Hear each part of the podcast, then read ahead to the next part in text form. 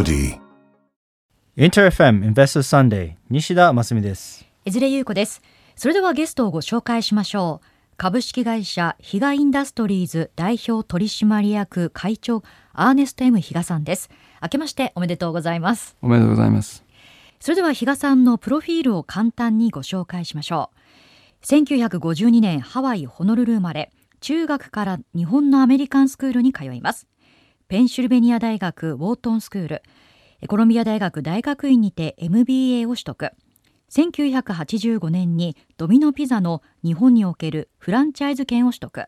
その後もウェンディーズファーストキッチンの経営に参画し日本の外食チェーンに大きな影響を与えました。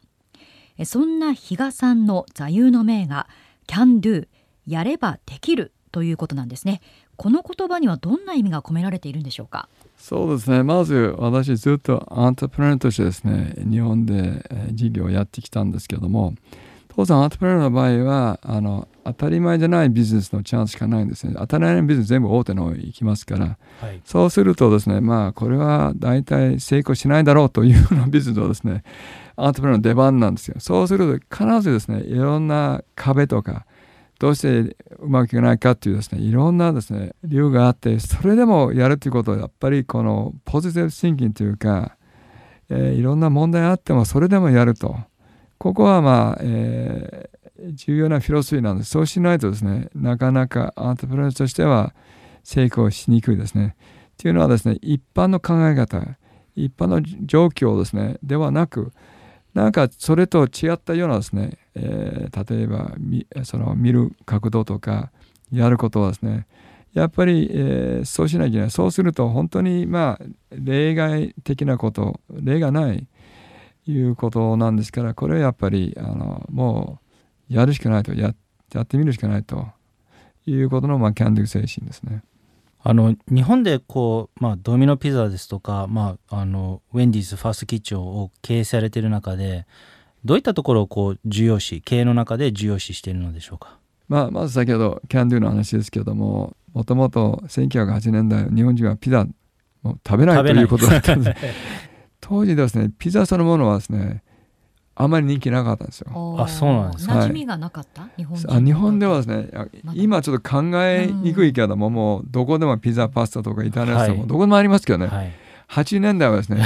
全くなくてですね、もう日本人ピザ食べないってことなんですね。はい、それでですね、あの大手商社がですね、えー、アメリカのですねピザコンセプトを2つ持ってきたんですよ。どっちもうまくいってなかったんですね。でその理由はやっぱり日本人がピザ嫌いのだったんですよ、はい、調査では。だからまあそこでまずその、まあ、ポジティブステンキングですけども、はい、あの今回ウェンディーズの場合はですね、まあ、過去では2回ばかりあの大手と組んでうまくいかなかった事業。でもこれもまたですね、はい、チャレンジでこれはちょっとやればできるという can do 精神ということ、はい、まあここまず一つですね、えー、基本のですねあのまあ共通点でありですね、はい、基本の考え方でもあるんですね。であのまああのこの、まあ、マネジメントの、まあ、考え方とああいうことは、まあ、ちょっといろいろ私の、まあ、美術の経験ですけども、はい、前回ちょっとお話した木材とか医療機器の授業をやったんですけども、はい、この場合はですね、まあ、通常のビジネスの経営の仕方ですねちょっとピラミッド式で私は、えー、トップでいろんな判断とかいろんなネゴによって、えー、みんなそれ会社の社員がそれに従って、まあ、ビジネスうまくいくということがあるんですけども、はい、こういう小売業の場合はドミノピザとかあるいはウェンディスの場合は、えー、ピラミッドじゃなくて逆さまピラミッドということを思いました逆さまピラミッドということはまず現場のマネージャーが一番偉いんです。はい、っていうのは売上利益コスト管理あるいはお客様との接触とサービスは全部現場なんですよ。はい、ですからあの現場は一番偉い。その次は本社スタッフ。はい、本社スタッフは現場のマネージャーがの仕事しやすくためにサポート役なんですね。はい、一番偉くないのは社長なんですよ。それは僕でした。ですからあのちょっと普通の経営とまたあるビジネスと違うのはですねこのあの、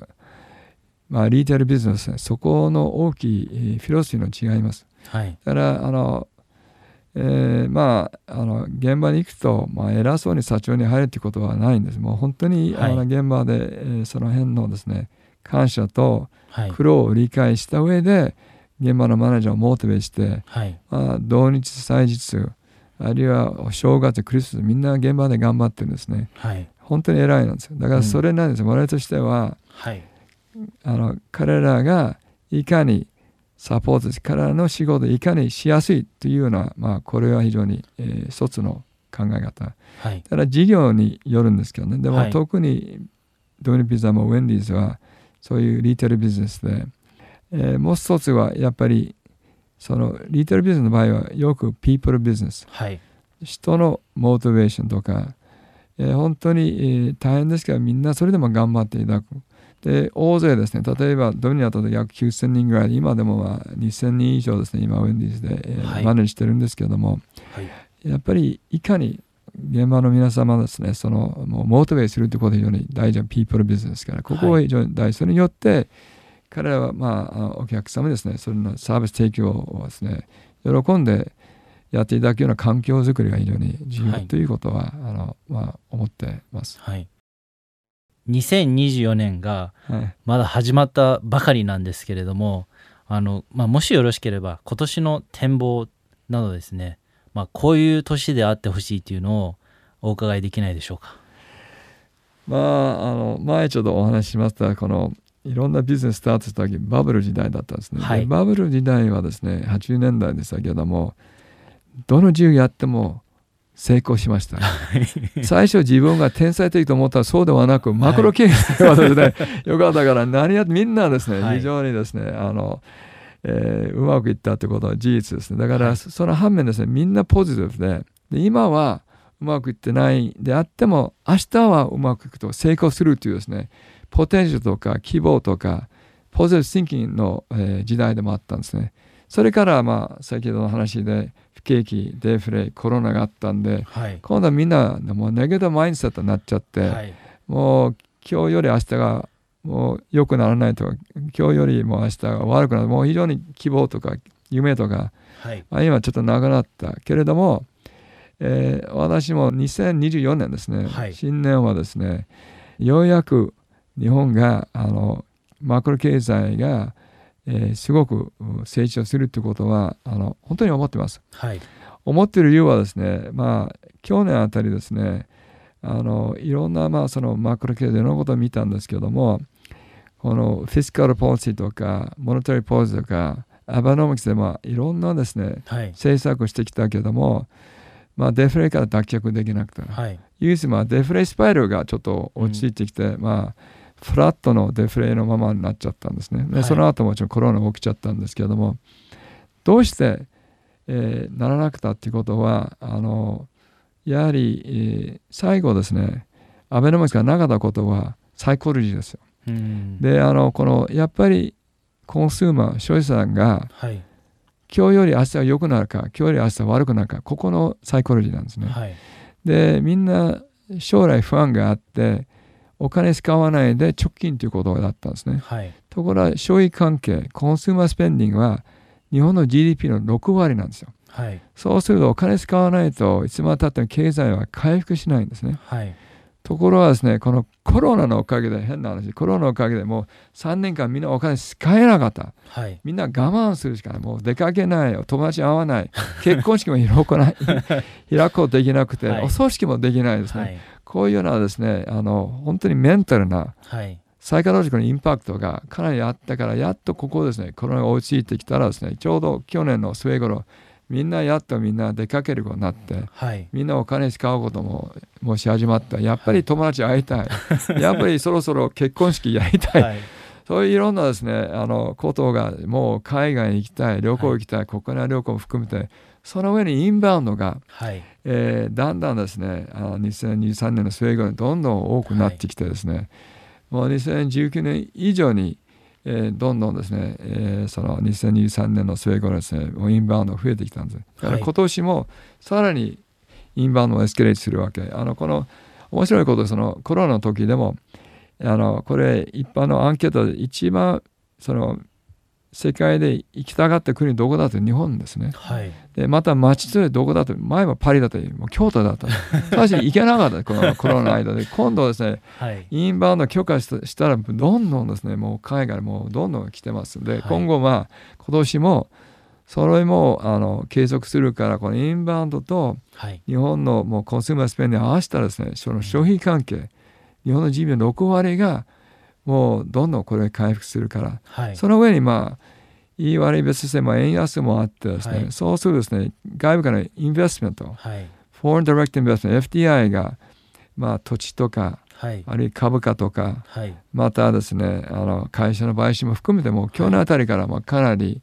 始まってるからこれも非常にですね中だこと、はい、まあ、今まではジャパンパッシンで日本ではなく中国の方にどんどん投資とかああいうこと言ったけど、今はそうではなく、はいえー、日本の方はですねやっとですねあのインベスターが目向けることになっちゃってですね、はい、